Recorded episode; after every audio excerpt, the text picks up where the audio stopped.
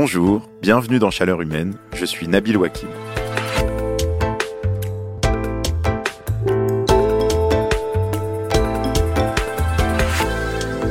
Ça m'est encore arrivé à la fin de l'été. Je suis là, j'essaye de mettre correctement la poussette de mon fils dans le bus C14 à Lyon, et sans trop déranger tout le monde. Il fait chaud, très chaud, et il y a un monsieur bien mis qui commence à me parler de la météo. Forcément, on sait plus comment s'habiller, tout ça. Et très vite, il me parle du climat. Et là, dans ma tête, je me dis Ah, mais c'est génial, tout le monde commence à s'intéresser aux enjeux climatiques. Bon, là, c'est le moment où il commence à m'expliquer que ça sert à rien d'agir face au changement climatique tant que les Chinois n'auront pas commencé à faire quelque chose. Comme je suis poli, je ne dis rien. Et puis il m'explique que les éoliennes ça sert à rien et de toute façon elles ont des moteurs diesel cachés. Moi, je sais pertinemment que tout ce qu'il dit c'est faux, que les Français émettent beaucoup plus de gaz à effet de serre par habitant que les Chinois, et que les énergies renouvelables ne fonctionnent pas avec des moteurs, et qu'en plus elles sont indispensables à notre trajectoire climatique. Pourtant, je dois bien l'avouer, cette fois-ci, j'ai souri, j'ai ramassé la vache Playmobil de mon fils, et j'ai sagement attendu mon arrêt.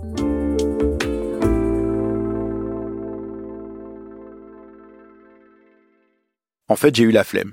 La flemme d'engager pour la millième fois cette conversation, en me disant que le monsieur de toute façon n'allait pas écouter et que j'allais perdre mon énergie pour rien. Et je sais que je ne suis pas le seul à m'être retrouvé dans cette situation un millier de fois.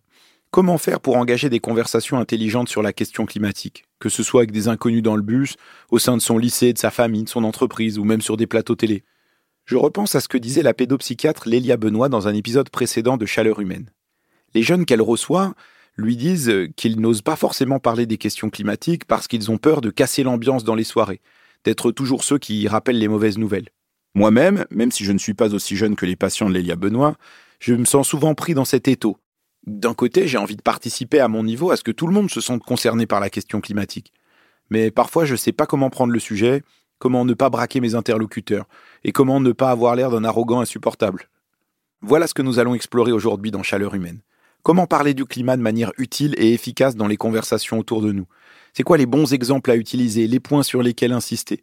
Comment ne pas tomber dans les pièges qui rendent le débat stérile et pas constructif du tout? Valérie Masson-Delmotte est chercheuse en sciences du climat à l'Université Paris-Saclay. Elle est coprésidente du groupe 1 du GIEC, le groupe d'experts sur le climat des Nations Unies, depuis 2015. Et elle est également membre du Haut Conseil pour le climat. Non seulement elle a une très grande expérience scientifique, mais aussi, au fil des années, elle est devenue une référence dans sa capacité à vulgariser, pour des publics très différents, la question du réchauffement. C'est pour ça que je suis ravi de la recevoir aujourd'hui.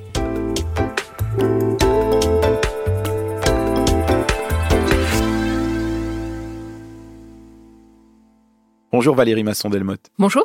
Alors vous avez été invité euh, début septembre à un séminaire gouvernemental votre mission, c'était de former les ministres, les membres du gouvernement aux réponses à apporter au changement climatique. Vous avez dit dans ce genre de moment, on a une pression qui est assez forte. Comment vous avez abordé ces enjeux avec eux?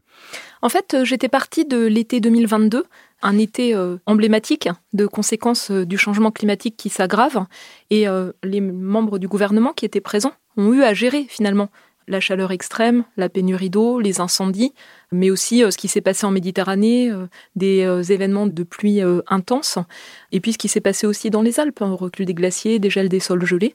Et donc je suis partie de l'expérience observée qui montre la gravité des enjeux, le fait qu'on n'est pas complètement prêt. Et j'ai démarré par finalement cette question qui est si on n'agit pas pour le climat, on va subir des transformations. Si on anticipe, si on met en place euh, des actions en termes d'adaptation, si on maîtrise les trajectoires de baisse des émissions de gaz à effet de serre, ce seront des transformations que l'on choisit, avec euh, des bénéfices que l'on peut aussi euh, valoriser. Et donc, quel type d'exemples vous ont paru fonctionner? Quels messages vous ont semblé atteindre leur cible avec des responsables politiques qui sont aux manettes? Je pense que la question la plus difficile qu'ils m'ont posée dans les échanges, c'était la suivante. Quel est l'intérêt politique à agir maintenant pour mettre en place des transformations structurelles qui ne porteront leurs fruits que dans plusieurs années? C'est une vraie question pour des décideurs politiques.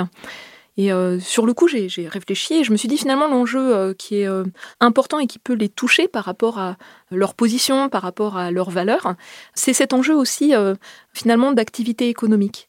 Parce que choisir, mettre en place ces transformations, par exemple, avoir des capacités à construire et mettre en œuvre des énergies renouvelables ou à rénover les logements, ce seront les emplois et les services de demain. Et donc, les prendre à bras le corps, encourager ces secteurs d'activité, c'est quelque chose qui va permettre d'avoir des emplois qui ont du sens non délocalisables. Et ce qui était d'ailleurs intéressant, c'est que plusieurs ministres, notamment dans les secteurs de l'industrie ou de l'économie, ont rebondi sur ce point moi, j'avais indiqué, par exemple, le leadership de la Chine et de son industrie sur la production de batteries et de voitures électriques, sur la production d'électricité renouvelable, hein, par exemple les panneaux photovoltaïques. Et ils ont rebondi en soulignant que on a aussi les investissements majeurs du plan Biden qui donnent un cap et euh, qui ont tendance à inciter des industriels à s'installer aux États-Unis plutôt qu'en Europe. Et donc ils ont rebondi sur ce point qui est euh, pas simplement une action pour le climat, mais en fait euh, une action qui va construire l'économie bas carbone de demain et l'importance de le prendre à bras le corps. Vous avez évoqué le plan Biden, c'est le gigantesque plan climat du président américain Joe Biden qui prévoit des investissements de 360 milliards d'euros dans les voitures électriques, les énergies renouvelables pour faire baisser les émissions de gaz à effet de serre euh, des États-Unis. Dans un autre registre, je me rappelle qu'une fois le patron de Total, Patrick Pouyanné, dont on a beaucoup entendu parler ces derniers temps, m'a raconté avoir échangé avec vous euh, autour de la question climatique Total, c'est l'un des plus gros pollueurs de la planète, dont l'activité principale, c'est euh, extraire euh, et vendre du pétrole et du gaz, donc des énergies fossiles. Quand on est climatologue comme vous, comment on fait quand on parle à quelqu'un comme Patrick Pouyanné, le patron de Total, ou aux équipes de Total, aux ingénieurs euh, d'une entreprise dont le, le, modèle économique, c'est les énergies fossiles? Alors j'étais intervenu notamment devant les ingénieurs du secteur de la R&D du groupe Total avant d'intervenir brièvement devant Patrick Pouyanné il y a plusieurs années. Ce qui m'avait frappé, c'était la compréhension des ingénieurs de ces enjeux. C'était euh, leur souhait eux-mêmes d'aller plus vite, notamment sur des questions d'efficacité, de sobriété, de solutions frugales, abordables pour donner l'accès à l'énergie tout en réduisant les émissions de gaz à effet de serre. J'ai eu l'occasion aussi de le faire, euh, par exemple, avec euh, une grande entreprise multinationale française dans le secteur euh, de l'équipement sportif, qui mettait en place des analyses de cycle de vie, une stratégie de réduction des émissions de gaz à effet de serre. Et donc, c'est vraiment se mettre, pour moi, à la place de ce secteur d'activité, arriver à comprendre euh, quelles peuvent être euh, les vulnérabilités sur leur chaîne d'approvisionnement, par exemple. Ce sont des enjeux importants. Et puis euh, également passer à travers notamment les rapports du GIEC, les retours d'expérience, certaines études de cas qui permettent de montrer comment dans d'autres contextes, dans d'autres pays, certaines entreprises ont pris les choses à bras le corps en allant plus vite finalement que ce qui est imposé par, par exemple, le cadre réglementaire ou fiscal public je comprends bien ce que vous dites, mais en fait, euh, je me dis que ça doit aussi vous énerver parfois de vous retrouver avec des responsables politiques, des dirigeants d'entreprise, des gens très haut placés qui euh, ne vous semblent pas au niveau, ne semblent pas comprendre à quel point la question climatique est importante. Comment vous gérez ça? Ça fait longtemps que je fais euh, beaucoup d'interventions publiques dans différents contextes. Je vais juste expliquer pourquoi. Parce que euh, quand j'étais en thèse, il y a longtemps, dans les années 90, j'ai vraiment eu l'impression d'avoir une chance incroyable, d'avoir un métier passionnant, financé euh, par euh, de l'argent public et de devoir le rendre. Et j'ai assez vite mesuré le fossé entre les connaissances qui étaient déjà là au milieu des années 90 hein, sur les enjeux climat, et puis les connaissances qui étaient autour de moi, parmi mes proches, les gens que je côtoyais dans le monde associatif ou amical ou familial. Euh, donc il y a cette espèce de fossé qui est là et l'idée d'essayer de créer des ponts, des espaces d'échange pour faire en sorte que les connaissances qui sont produites, qui sont là, qui sont solides, euh, ben, d'autres acteurs puissent se les approprier. Et puis dans mon domaine, en sciences du climat, il y a aussi quelque chose qui émerge, c'est euh, les services climatiques, c'est-à-dire co-construire des connaissances qui soient utiles pour la prise de décision avec des acteurs de terrain, en s'appuyant aussi sur euh, leurs connaissances, leurs compétences, et de sorte à ce que les informations qui soient euh, construites soient euh, pertinentes pour notamment des stratégies d'adaptation par rapport aux caractéristiques climatiques. Par exemple, concrètement, qu'est-ce que ça peut être ces services? Moi, je ne le fais pas directement, mais ça peut être par exemple des travaux qui mêlent des climatologues et des agences de gestion de l'eau, de sorte à s'appuyer sur le retour d'expérience des tendances qui ont été observées, du rôle du changement climatique dû à l'influence humaine sur les ressources en eau, et puis euh, euh, les projections climatiques avec leurs incertitudes et ce qui peut être mis sur la table comme caractéristiques qui vont changer tout le spectre des possibles, de sorte à avoir des stratégies d'action pour éviter des situations, par exemple, de pénurie d'eau, par anticipation, quelque chose d'un peu extérieur. Oui, c'est ça, c'est l'idée d'embarquer les gens en fonction des problématiques qui se posent pour elles ou pour eux. Essayer de me mettre à leur place. Oui, voilà. Essayer de comprendre en quoi ça les concerne, même si ce n'est pas une thématique qui les touche personnellement pour être pertinente dans ce que je présente. Donc typiquement, par exemple, quand j'interviens dans une région donnée, bah, je m'informe sur euh, quelles ont été les tendances observées, les travaux d'attribution qui permettent de relier des événements extrêmes avec l'influence humaine sur le climat, les projections euh, des multiples caractéristiques locales, les impacts majeurs et ce qui peut affecter tel ou tel secteur d'activité. Et puis aussi, euh, j'ai beaucoup appris, moi, de spécialistes de communication. Pour ce cycle du GIEC, euh, on a commencé à travailler avec des spécialistes de communication dès le départ qui euh, nous ont souligné les enjeux d'être clair, d'être précis sur les mots, mais aussi sur les visuels qu'on choisit. Ça, c'est quelque chose qui est très frappant. Comment arriver à avoir quelques supports visuels, par exemple, qui expriment très clairement l'état des choses, de sorte à ce que cela puisse être compris? Est-ce qu'il y a des exemples ou des ordres de grandeur que vous réutilisez souvent en vous disant bah tiens ça c'est quelque chose de euh, très explicite qui fonctionne bien avec beaucoup de gens ou est-ce qu'en fait à chaque fois vous vous réadaptez euh, les exemples en fonction du public que vous avez en face? Il y a les deux, c'est-à-dire il y a un, tronc commun. et puis après, j'adapte les exemples. Et euh, ce que j'essaie toujours, c'est de montrer à la fois la gravité de la situation qui est là, en fait, hein, c'est une évidence, mais aussi la capacité à agir. C'est quelque chose qui est important parce que euh, cette capacité à agir, c'est ce qui permet aussi euh, de se projeter, de s'approprier les enjeux en n'étant pas paralysé par un sentiment d'impuissance, mais en se posant davantage la question de qu'est-ce qui peut être fait. Donc je donne des exemples sur, euh, je sais pas moi, les vagues de chaleur et ce qui peut être fait pour limiter leur effet dans les bâtiments ou dans les villes, par exemple.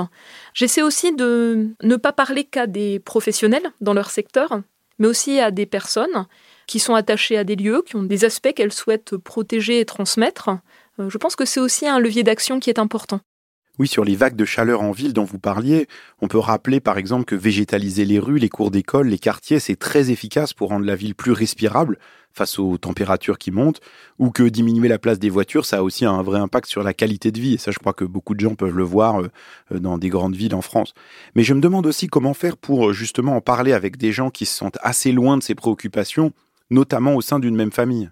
J'ai euh, lu aussi les publications scientifiques euh, de spécialistes de, euh, de cet aspect, en fait, hein, de transmission de l'information. Et ce qui m'a frappé, c'est notamment sur le fait de parler climat à des personnes plus âgées.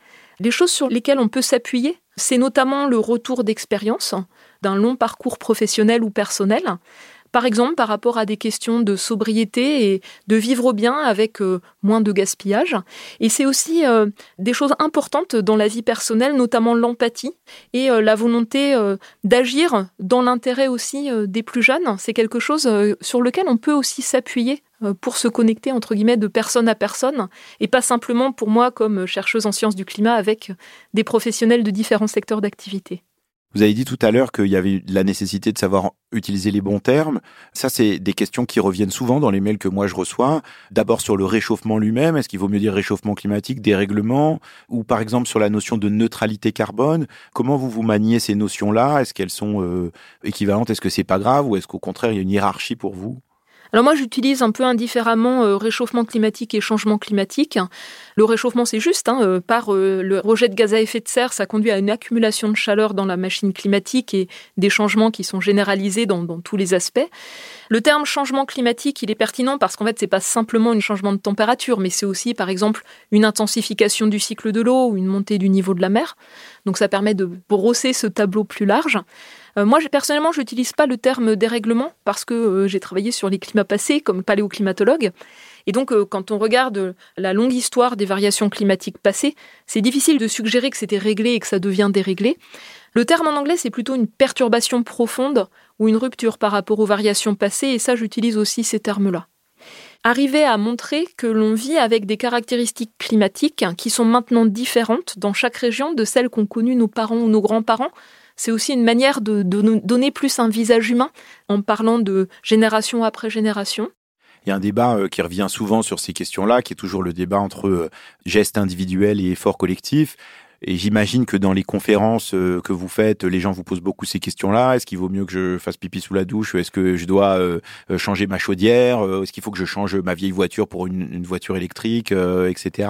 Là encore, quels exemples ou quelles techniques vous avez pour répondre à ça? Parce que c'est une question qui agite beaucoup de gens. On sait que dans les grandes masses, c'est des efforts collectifs dont on a besoin, mais pour beaucoup de gens, ben, à leur niveau, ils se disent bah, qu'est-ce que je peux faire? Et ils n'ont pas toujours une réponse facile à y apporter. D'abord, je me pose pas en je je sais pas comment on appelait ça, responsable de conscience. Donc euh, j'explique en fait que pour moi, ce qui est important, c'est euh, de mesurer, pas être dans euh, l'opinion, mais dans la mesure. Donc notamment avec le, site de l'ADEME qui s'appelle Nos gestes climat, qui permet de faire un bilan carbone perso, et puis les outils qui permettent de le faire aussi dans un cadre professionnel, une entreprise, une administration. Il y a d'ailleurs un collectif de scientifiques hein, qui a construit des outils, Labo 1.5, pour le faire dans le contexte de la recherche académique, parce que ça n'existait pas. Ensuite, hein, une fois qu'on mesure, la question est aussi de savoir ce sur quoi on peut agir et ce sur quoi on souhaite agir, parce qu'on n'est jamais seul, en fait, on est dans sa famille, on est dans un contexte social, on est dans un contexte professionnel. Et euh, la réflexion sur le fait d'agir de manière euh, efficace à long terme, en cherchant des changements structurels, et puis euh, de manière juste, c'est aussi un volet important. En général, ce que j'indique, c'est qu'il y a un potentiel d'action à l'échelle individuelle. On estime que c'est peut-être 20 à 25% de l'action totale possible, donc c'est pas négligeable avec des contraintes en fonction des revenus, bien sûr, hein, qui sont importants. Donc plus on a des revenus élevés, plus on peut agir en réalité. Après, euh, je souligne l'importance de euh, ce qu'on appelle euh, la sufficiency en anglais, la sobriété, c'est-à-dire le fait d'éviter des demandes en énergie, en matériaux, en eau, en terre, tout en permettant à chacun de vivre décemment, mais dans le respect de limites planétaires. Et là, le potentiel d'action dans ce secteur-là, où la demande et les services, c'est à peu près 40 à 70% du potentiel de baisse d'émissions de gaz à effet de serre. Mais ce n'est pas simplement des gestes individuels, c'est des stratégies d'ensemble, notamment de politique publique, ou euh, de stratégies euh, d'entreprise industrielle qui permettent de rendre accessibles des styles de vie sobres en carbone. Alors l'exemple que je donne souvent, c'est les déplacements à vélo. J'ai choisi ça parce que euh, c'est quelque chose qui est accessible à beaucoup de personnes. Il n'y a pas de barrière nécessairement de revenus. Il y a des enjeux de, de conditions physiques, bien sûr. Mais pour des trajets courts, adopter des déplacements à vélo n'est possible pour beaucoup de personnes que si c'est dans des infrastructures relativement sécurisées et donc ça illustre le fait que ça demande des politiques publiques. Et euh, je le montre en, illustrant aussi les points de bifurcation devant lesquels on est tous. Hein. Les crises pétrolières des années 70, ça a donné lieu à la mise en œuvre des villes cyclables néerlandaises. C'est un des héritages, en fait, hein, de, ces chocs pétroliers, dont on mesure maintenant aussi les bénéfices en termes de qualité de vie et en termes d'espérance de vie en bonne santé. Donc c'est pas simplement pour le climat, c'est aussi euh, pour soi, en fait. Hein. Euh, on dit parfois une heure de vélo, c'est une heure d'espérance de vie en plus. Donc c'est aussi quelque chose qu'on peut faire dans l'intérêt général et dans son intérêt personnel.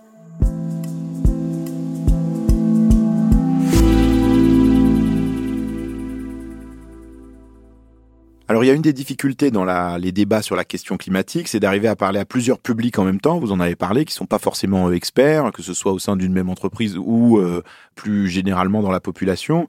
Il y a quelques semaines, il y a eu une polémique sur l'usage d'un jet privé par les joueurs du Paris Saint-Germain pour un match à Nantes. Et euh, beaucoup de spécialistes du climat ou d'organisations non gouvernementales ont eu des réactions outrées. Mais vous, quand vous avez été interrogé là-dessus, c'était à la matinale de France Inter, vous avez tourné le, sujet dans l'autre sens en disant ah ben moi, j'aimerais bien que Kylian Mbappé, le joueur du Paris Saint-Germain, devienne ambassadeur pour le climat auprès de la jeunesse. Est-ce que ça, c'est de votre part une stratégie en se disant, ben, il faut pas polariser, il faut pas créer de clivage sur cette question-là, parce que là aussi, il faut embarquer le, plus de gens possible? En fait, euh, je pense qu'on a besoin d'être bienveillant sur les questions climat et on a besoin euh, d'ambassadeurs euh, qui touchent des millions de personnes, qui les fassent rêver, qui soient pas des scientifiques un peu pénibles, pas drôles, mais qui soient aussi dans le monde du sport, dans le monde des arts, de la création. Et c'est d'ailleurs en fait quelque chose que je disais souvent, notamment par rapport à des gestes du quotidien. Je sais pas, ne pas balancer ses déchets par terre, les recycler, etc. Je disais toujours, si on avait des gens comme Mbappé qui le montrent, ça aurait beaucoup plus d'influence que tout ce qu'on peut dire, et même peut-être parfois les enseignants en classe aux enfants mais qui ne sont en réalité pas toujours maîtres de ce qu'ils peuvent dire ou véhiculer euh, en public. Et c'est un obstacle, en fait, je pense, pour euh, de nombreux sportifs de haut niveau qui euh, ont une conscience environnementale et qui souhaiteraient pouvoir s'exprimer davantage sur ces questions. Mais tout de même là-dessus, moi je comprends l'idée qu'il faut pas cliver la société autour de ces questions-là, mais euh, est-ce qu'il n'y a pas aussi besoin à un moment donné d'assumer des oppositions et de dire bon ben oui, il y a des gens qui sont prêts à faire des efforts collectifs pour aller dans la bonne direction, d'autres n'y sont pas prêts et donc peut-être mettre en scène cette euh, conversation-là ou alors ce que vous dites c'est au contraire, il faut plutôt essayer de convaincre le plus grand nombre en adaptant le discours à chacun? En fait, je pense qu'il y a trois aspects sur ce point-là. D'abord, ce qui était une pratique courante, prendre un jet privé pour faire des trajets courts, finalement, on a l'impression que ça devient maintenant inacceptable. C'est-à-dire, il y a aussi une exigence euh, d'exemplarité euh, qui est là, qui s'exprime par rapport à des grands événements sportifs euh, prévus dans les prochains mois. C'est très net. Pour moi, ça reflète aussi une évolution dans l'ensemble de la société. Surtout quand on peut avoir euh, éventuellement des alternatives euh, en train euh, sur des durées assez courtes.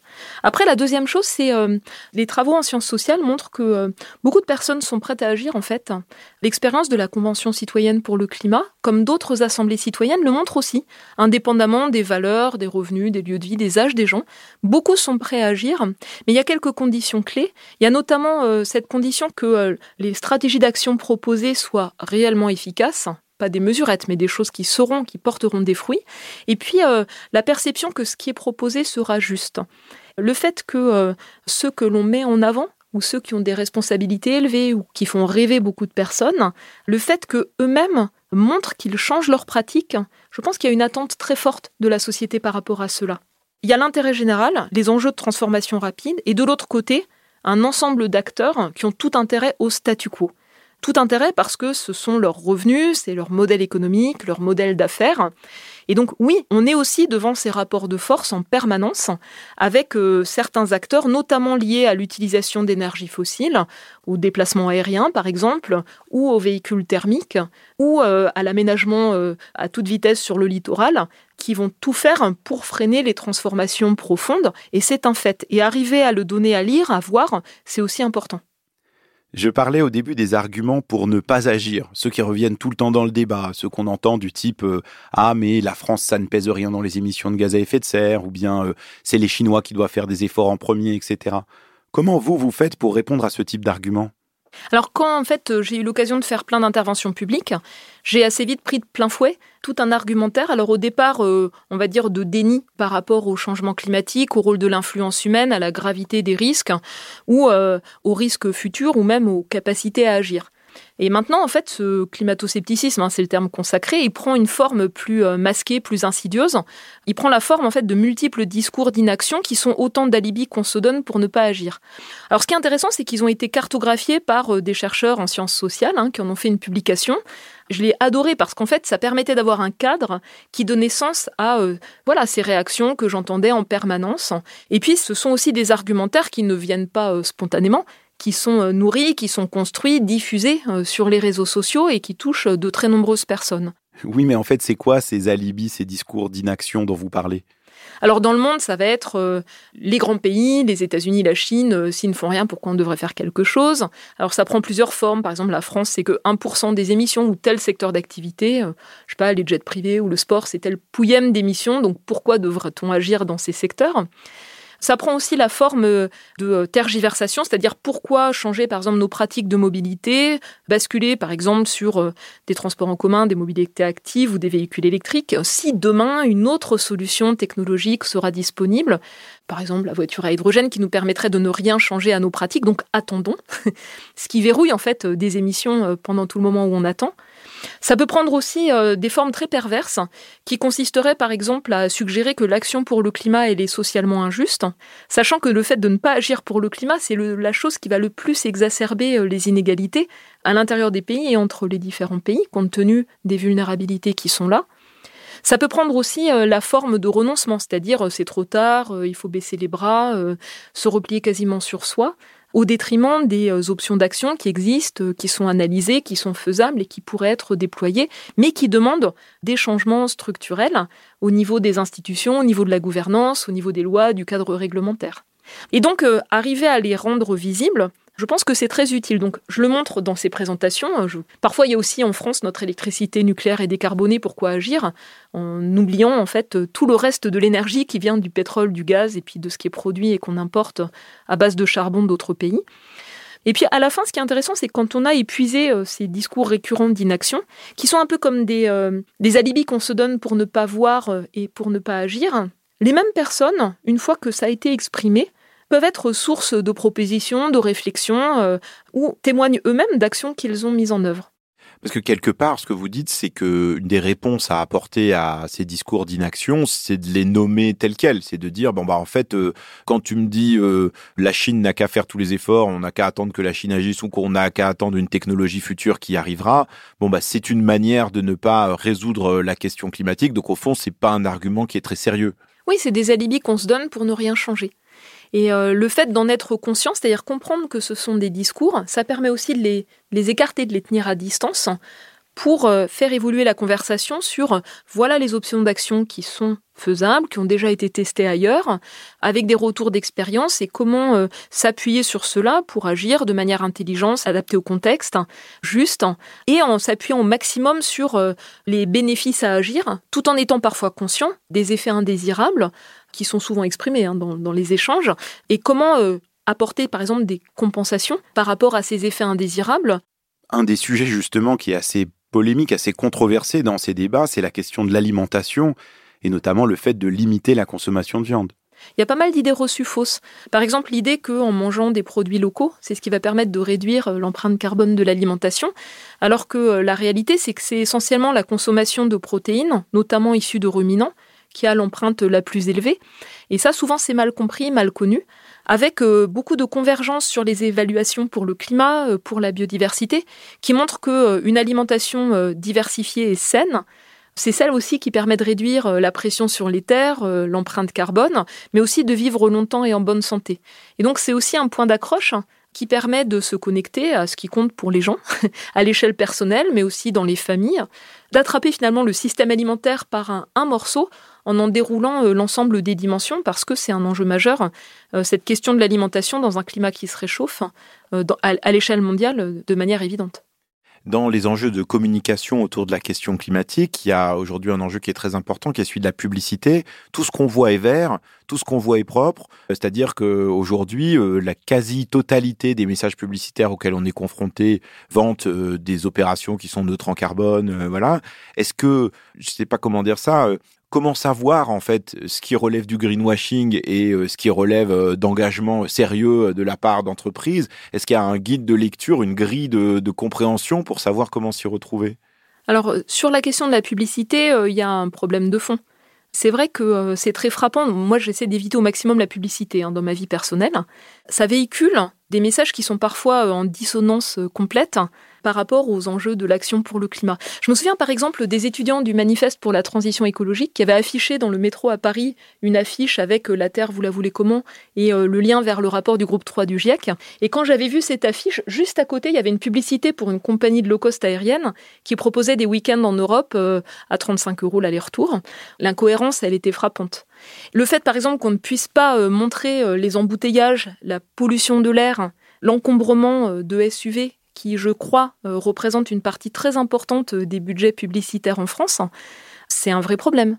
Il me semble que euh, aujourd'hui, les chartes éthiques de la publicité sont déphasées par rapport aux enjeux euh, à la fois pour le climat, mais aussi pour la sobriété, qui est un des leviers d'action qui va permettre de passer le cap de la crise d'approvisionnement énergétique actuelle. C'est un point qui était ressorti dans les échanges avec la Convention citoyenne pour le climat, mais concrètement, la mise en œuvre a été très limitée. Les affichages publicitaires de neutralité carbone divers et variés qui font des recours massifs à des euh, achats de compensation carbone, pour moi, posent des vraies questions de crédibilité. S'il n'y a pas une action structurante dans ces entreprises pour effectivement mesurer et réduire les émissions de gaz à effet de serre. Ça pour expliquer, c'est comme quand Air France dit, bah voilà, vous pouvez compenser votre vol en payant par exemple un peu plus cher et on s'engage. Quelques euros. Voilà, quelques euros de plus et on s'engage à avoir un système de compensation carbone. Le plus souvent, c'est euh, s'engager à euh, planter des arbres ou euh, avoir des actions qui vont avoir à terme un effet sur le changement climatique. Et cette question de la compensation carbone, elle est soumise vraiment à question, mais elle est très utilisée par beaucoup de Oui, alors beaucoup d'entreprises euh, qui sont associées à des émissions importantes de gaz à effet de serre et qui sont difficiles à décarboner. je pense que les études de marketing montrent que tout le monde a plutôt un intérêt bienveillant avec les armes, donc c'est un bon outil que ça permet de s'acheter à moindre frais une bonne conscience, sans forcément communiquer sur euh, des actions structurantes euh, importantes qui permettraient de diminuer les émissions de gaz à effet de serre. Et le secteur aérien, c'est un bon exemple. L'information sur les émissions de CO2 associées au déplacement, elle est souvent très difficile à trouver pour euh, la personne qui achète un billet. Par contre, euh, derrière ça, c'est un secteur qui va être difficile à décarboner malgré les gains euh, de l'efficacité euh, des moteurs. L'augmentation des passagers des kilomètres entraîne des émissions qui restent élevées. L'avion qui volera sans émettre de gaz à effet de serre, ça va mettre très longtemps à se déployer. Donc c'est un des secteurs pour lequel la maîtrise de la demande joue un, rôle important. Ça demande une réflexion, je pense, personnelle, éthique, professionnelle sur le fait de pouvoir éviter des déplacements, notamment longue distance en avion. C'est un des facteurs importants dans certains cas de, l'empreinte carbone. Et donc, il faut aller creuser derrière euh, la publicité pour euh, pouvoir mesurer, comme dans d'autres aspects, et agir de manière informée.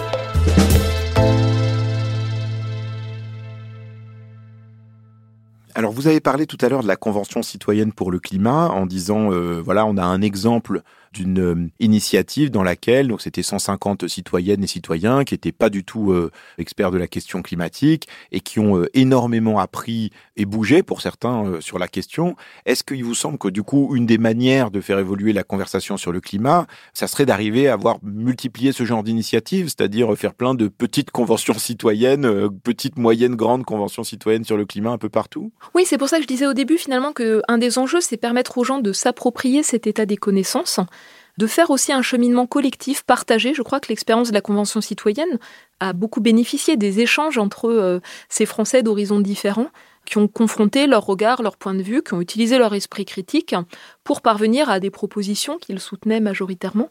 Euh, l'exercice était intéressant. C'est aussi quelque chose euh, que j'ai vu à de multiples reprises, avec parfois des adolescents dans des lycées, hein, les éco-délégués, ou bien euh, dans le cadre professionnel, quand on libère en fait la possibilité pour les personnes de s'approprier les enjeux, d'y réfléchir collectivement. Parfois, en fait, le groupe, dans sa dynamique, peut proposer des ruptures davantage que ce qui était anticipé au départ. Si vous deviez donner un conseil à euh, des gens qui cherchent à s'informer, à se former euh, sur cette question-là. Euh, Est-ce qu'il y a des directions vers lesquelles vous leur conseillerez de s'orienter Aller faire une fresque du climat, aller lire les rapports du GIEC, aller dans quelle direction vous pourriez les orienter? Alors si c'est des personnes qui envisagent de faire une réflexion plutôt personnelle, ben, par exemple les rapports du GIEC qui sont un petit peu difficiles à lire, disponibles en anglais sur le site ipcc.ch, les rapports du Haut Conseil pour le climat spécifiques au contexte français, le site de Météo France qui s'appelle Climat HD, grand H, grand D, qui rend accessible pour les régions françaises les tendances observées et les projections. Donc ça, ça permet d'avoir une information ancrée sur euh, le lieu où l'on vit, en métropole et puis dans certains territoires d'outre-mer. C'est euh, les ressources de l'ADEME, notamment euh, le site qui permet de faire son empreinte carbone, nos gestes climat, mais aussi leurs évaluations. Par exemple, récemment, l'analyse en cycle de vie de véhicules électriques qui sont très utiles parce que des données factuelles établies rigoureusement et qui peuvent être utiles pour la prise de décision. Et effectivement, collectivement, des outils de type un peu jeu sérieux, les fresques pour le climat, les ateliers d'automne. Mon institut, l'Institut Pierre-Simon Laplace, a aussi contribué à développer euh, différents types de jeux de société, climatique tac qui peut être joué euh, dans le temps périscolaire par exemple.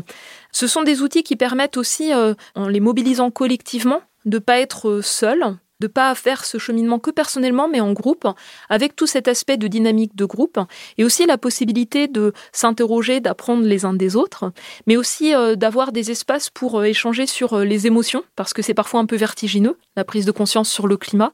Vous parlez de ces émotions, et c'est vrai qu'on peut en ressentir quand on parle du changement climatique, et c'est parfois difficile de parler de ces sujets en gardant son calme. On en parlait tout à l'heure, par exemple dans un cadre familial, on voit parfois des générations dans un repas de famille qui peuvent s'opposer autour de ces sujets. Des fois, il y a aussi de la colère qui s'exprime. On peut le voir dans tous les sens, c'est-à-dire euh, les personnes qui ont grandi avec un niveau de vie euh, beaucoup plus bas qu'aujourd'hui observent parfois avec stupéfaction le style de vie euh, de leurs enfants ou petits-enfants et peuvent être des mines de connaissances en termes de bien vivre tout en ayant un usage sobre de ressources. Donc en valorisant aussi euh, les savoirs euh, des plus anciens. Il y a aussi euh, le fait de voir les plus jeunes comme étant des vecteurs de transformation en interpellant les uns les autres. Je sais qu'ils font évoluer les réflexions dans les familles par les liens qui nous relient pas simplement ce qui nous oppose. Il faut arriver à construire les conditions d'un dialogue. Moi, j'ai un souvenir de fête de famille où, à la fin de cette fête de famille dans le Berry, la famille de mon mari, il y a eu une discussion à bâton rompu entre des gens qui ont des horizons et des styles de vie très différents. C'était assez frappant de voir euh, finalement cette unanimité des plus jeunes, leur euh, recherche parfois de cohérence, et puis les plus âgés qui écoutaient attentivement, qui n'ont pas envie non plus d'être complètement décalés, il y a aussi, je pense, cette force qui peut être celle de l'engagement des plus jeunes s'ils arrivent à garder un lien et un dialogue. Et je ne pense pas que le terme de colère soit juste. Euh, moi, une chose qui m'a touchée, c'est à plusieurs reprises, euh, notamment des lycéens et des lycéennes, qui expliquaient leur détresse de ne pas réussir à parler de ces enjeux-là avec, euh, c'était souvent leur grand-père, qui sont aussi à la recherche de clés. Vous avez employé le mot de détresse. Et c'est un sentiment d'autant plus compréhensible qu'on sait que la trajectoire climatique sur laquelle on est, ben, c'est pas la bonne. Vous qui travaillez sur ces sujets depuis très très longtemps, qu'est-ce qui malgré tout vous donne encore de l'espoir? D'abord, on n'a pas le choix, en réalité. On n'a pas le choix, il y a une dimension euh, morale qui est importante. On a tergiversé en fait hein, dans le monde pendant euh, plusieurs dizaines d'années. Donc là, on est dans le dur, c'est-à-dire on est avec euh, des impacts qui s'accentuent de ce climat qui se réchauffe, des effets graves sur la nature et sur les sociétés humaines. Donc il faut vraiment changer d'échelle. Mais on a aussi des, connaissances qui sont beaucoup plus fines, qu'on peut mobiliser euh, pour agir non pas en regardant dans le rétroviseur, mais en mobilisant euh, les connaissances qu'on a sur les évolutions à venir dans la prise de décision pour y faire face, par anticipation. Et puis enfin, euh, il y a des solutions qui existent, qui n'étaient pas disponibles il y a 15 ans, 10 ans, qui sont là, qui sont technologiquement matures, pour lesquelles l'enjeu c'est d'arriver à changer d'échelle. Et euh, moi, ce que je ressens hein, de beaucoup d'interventions publiques euh, de personnes, c'est l'envie d'agir plus rapidement et aussi une identification assez fine des obstacles. Par exemple, fréquemment, ce qui ressort, c'est voilà, moi, je voudrais équiper euh, mon logement de panneaux solaires, mais j'ai un frein par les architectes des bâtiments de France, un cadre réglementaire qui, me semble, n'est pas toujours adapté à la situation à laquelle nous sommes aujourd'hui et qui sont autant de freins. Et peut-être qu'un effort collectif pour mieux identifier ce que sont ces obstacles concrets, pragmatiques, par rapport à la volonté d'agir des uns et des autres, et puis des actions structurantes pour les faire évoluer serait très utile.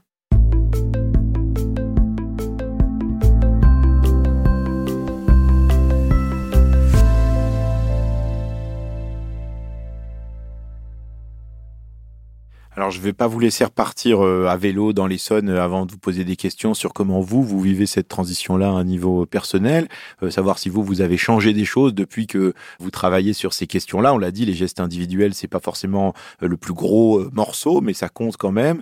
Est-ce que quand les gens vous demandent qu'est-ce que je peux faire à un niveau individuel, qu'est-ce que vous leur conseillez? Est-ce que vous leur conseillez d'abord de, de, faire du vélo ou de Alors moi, je conseille pas les gens. Je conseille pas les gens. par contre, comme pose des questions, je témoigne sur ce que euh, dans ma famille nous avons fait, ou dans le cadre professionnel avec les bilans carbone pour la recherche, euh, nous essayons de mettre en place, en n'attendant pas que ça vienne d'en haut, hein, des institutions, mais euh, à l'intérieur des laboratoires. Depuis plus de 20 ans, moi je fais un bilan carbone perso. Il y a des choses qu'en fait on ne peut pas faire parce qu'on n'a pas la capacité d'investissement, donc il y a des choses qui sont bloquées pendant longtemps. Et puis parfois il y a des choses qui sont structurantes. Donc pour moi, il y a quelques années, c'était le fait d'avoir des pistes cyclables sécurisées et euh, des vélos électrifiés, j'appelle ça le téléphérique intégré, qui permettent de traverser une vallée matin et soir et d'aller travailler sans être en âge ou épuisé. Pour moi, c'est un enjeu aussi de bien-être, en fait. Hein. je trouve ça assez formidable. Pour moi, l'humain augmenté, c'est pédaler sur un vélo électrique, c'est assez impressionnant. Est-ce qu'il y a d'autres choses que vous avez changées dans vos pratiques? On a parlé notamment de l'alimentation tout à l'heure. J'ai aussi fait évoluer mon alimentation il y a quelques années, c'était un des gros points durs. D'abord graduellement, puis après en fait en indiquant que voilà j'étais végétarienne et que euh, bah, ce serait bien que euh, quand on est en famille, etc., euh, on ait aussi des, offres qui reflètent en fait les différents choix alimentaires selon les générations. Je sais que ça c'est un point de blocage dans les familles, c'est compliqué, on aime bien se retrouver autour d'un même repas, mais parfois en fait on peut faire des choses modulables qui permettent à chacun et chacune de faire des choix personnel et puis euh, de partager des repas euh, modulaires communs. Et sur la mobilité, vous parliez tout à l'heure de l'avion. Est-ce que vous, vous prenez encore l'avion? Alors pour les déplacements professionnels, oui, ça m'arrive. Ça fait partie parfois des contraintes. Pour le, travail avec le GIEC, donc euh, moins de 6 heures en train, c'est le train. Sur les déplacements incompressibles, ben, c'est essayer de trouver une flotte d'avions plus performante, plus moderne, parce qu'il y a des facteurs très importants d'émissions entre différentes générations d'avions. Et puis sur les invitations notamment à des interventions d'un continent à l'autre, quand c'est pour des durées très courtes, je décline. Donc je conseille des scientifiques de la même région, très compétents, qui pourraient être sollicités, ou je propose de le faire en visioconférence. Et euh, c'est de plus en plus accepté, mais c'est pas encore euh, complètement identique à ce que permettent euh, des échanges physiques. Je pense qu'il y a encore des progrès qu'on peut faire sur rendre ces échanges à distance un peu plus vivants. Est-ce que si vous aviez 12 ou 16 ans aujourd'hui, le vendredi, vous feriez grève pour le climat ou vous iriez en cours pour devenir climatologue? Je n'allais pas en cours pour être climatologue à l'époque, mais j'ai rencontré les sciences du climat dans un journal de vulgarisation scientifique quand j'étais lycéenne en seconde. Et j'avais cette petite étincelle hein, dans un coin. Mais euh, oui, je pense que je ferai grève. Est-ce qu'il y a quelque chose, vous, qui, euh, dans les pratiques qu'on voit, vous hérisse particulièrement un truc où vous vous dites ça, c'est vraiment quelque chose qui ne devrait plus exister, qui vous met un peu hors de vous, qui vous énerve? Alors, c'est le cynisme. Pour moi, c'est le contraire de l'éco-anxiété. Et donc, euh, c'est des personnes qui, en fait, finalement, sont d'un égoïsme sidérant. Et c'est quelque chose contre lequel je me sens assez démunie parce que je n'arrive pas à trouver ce qui me connecte à ces personnes, d'humain à humain. Merci Valérie Masson-Delmotte. Je vous en prie.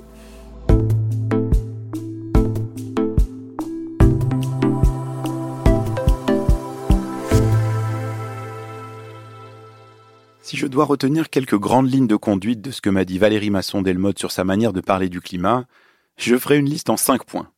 D'abord, parler du climat avec bienveillance, ne pas braquer son cousin ou sa grand-mère, chercher ce qui nous rapproche plutôt que ce qui nous éloigne. Ce que je comprends de ce qu'elle dit, c'est il vaut mieux dire toi aussi t'es concerné plutôt que t'es qu'un vieux schnock brinzingue, t'écoutes rien. Le deuxième point, c'est de se mettre à la place de son interlocuteur. Quand elle explique qu'elle va parler aux ingénieurs de Total, ben Valérie Masson-Delmotte, elle dit Je cherche d'abord ce qui les concerne, ce qui va les intéresser. Et c'est comme ça qu'elle espère les embarquer dans la réflexion et dans l'action. D'ailleurs, ça marche aussi avec les politiques.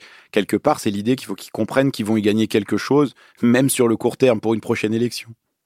Le troisième aspect, c'est ne pas hésiter à montrer que la situation est grave. Oui, c'est vrai, c'est un peu déprimant, on n'est pas sur la bonne trajectoire, on a perdu du temps. Mais en fait, ça montre aussi qu'on a encore une capacité à agir, en s'appuyant sur ce que disent les scientifiques. Et pour ça, il faut utiliser des exemples de solutions concrètes qui fonctionnent, qui nous aident à nous passer des énergies fossiles ou à consommer moins d'énergie. Je retiens aussi l'idée qu'il faut refuser les discours d'inaction, du type on peut rien y faire ou c'est déjà trop tard, et les considérer comme une forme de déni climatique. Dire qu'on ne peut rien faire, c'est dire qu'on ne veut rien faire. Et pour autant, elle insiste sur l'idée qu'il ne suffit pas de dénigrer ces discours, il faut les démonter, patiemment, calmement, avec bienveillance encore. Le cinquième point que je retiens, c'est la méfiance vis-à-vis -vis de la publicité et des messages de communication. Rien n'est parfaitement propre ou ouvert. Et ce que dit Valérie Masson-Delmotte, c'est qu'elle nous invite à nous tenir à distance de ces messages, notamment toutes les promesses de compensation des émissions de gaz à effet de serre. Évidemment, je trouve passionnant les principes que pose Valérie Masson-Delmotte pour avoir une meilleure conversation sur le climat. Et j'aimerais bien me les appliquer à moi-même la prochaine fois que je croise le monsieur du bus. Je vois bien qu'elle a cette patience inlassable de remettre pour la millième fois le climat au milieu du village, de reparler des faits, de dire les choses calmement. Mais tout de même, en l'écoutant, je suis quand même saisi d'un doute. Je me demande si l'approche bienveillante et pédagogique est suffisante. Est-ce qu'en complément, il ne faut pas aussi se laisser la place d'exprimer l'anxiété, la colère, la détresse qui nous saisit parfois? Comment on peut faire pour combiner ces deux stratégies qui parfois apparaissent contradictoires? D'un côté, cette pédagogie si rationnelle, et de l'autre côté, ces sentiments qui nous envahissent. Je n'ai pas la réponse, mais comme toujours, je suis curieux d'avoir vos avis, vos analyses et vos messages sur l'adresse chaleur at lemonde.fr.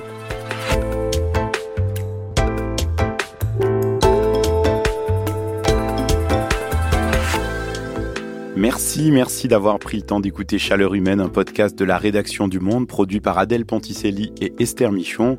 Cet épisode a été réalisé par Alexandre Ferreira. Amandine Robillard a composé la musique originale. Un merci particulier à mes collègues du service Planète, Simon Roger, Gaël Dupont, Audrey Garrick et tous les autres pour leur travail sur le réchauffement. Vous pouvez retrouver euh, leurs articles dans la rubrique Planète du site internet du Monde. Merci à vous d'avoir pris le temps de nous écouter. Je suis très heureux de recevoir vos avis, critiques et falafels de patates douces sur mon mail chaleurhumaine.lemonde.fr. Je lis et je réponds toujours aux messages avec attention. Chaleur Humaine, c'est aussi une newsletter hebdomadaire à laquelle vous pouvez vous inscrire gratuitement sur le site du Monde. dans laquelle j'essaye de répondre à vos questions sur la crise climatique et les moyens d'y faire face. Vous pouvez vous abonner au podcast sur votre application favorite, vous pouvez même ajouter des étoiles si cet épisode vous a plu. Retrouvez-nous la semaine prochaine pour continuer à explorer nos options pour faire face aux défis climatiques. Merci pour votre écoute et bravo d'être resté jusque-là.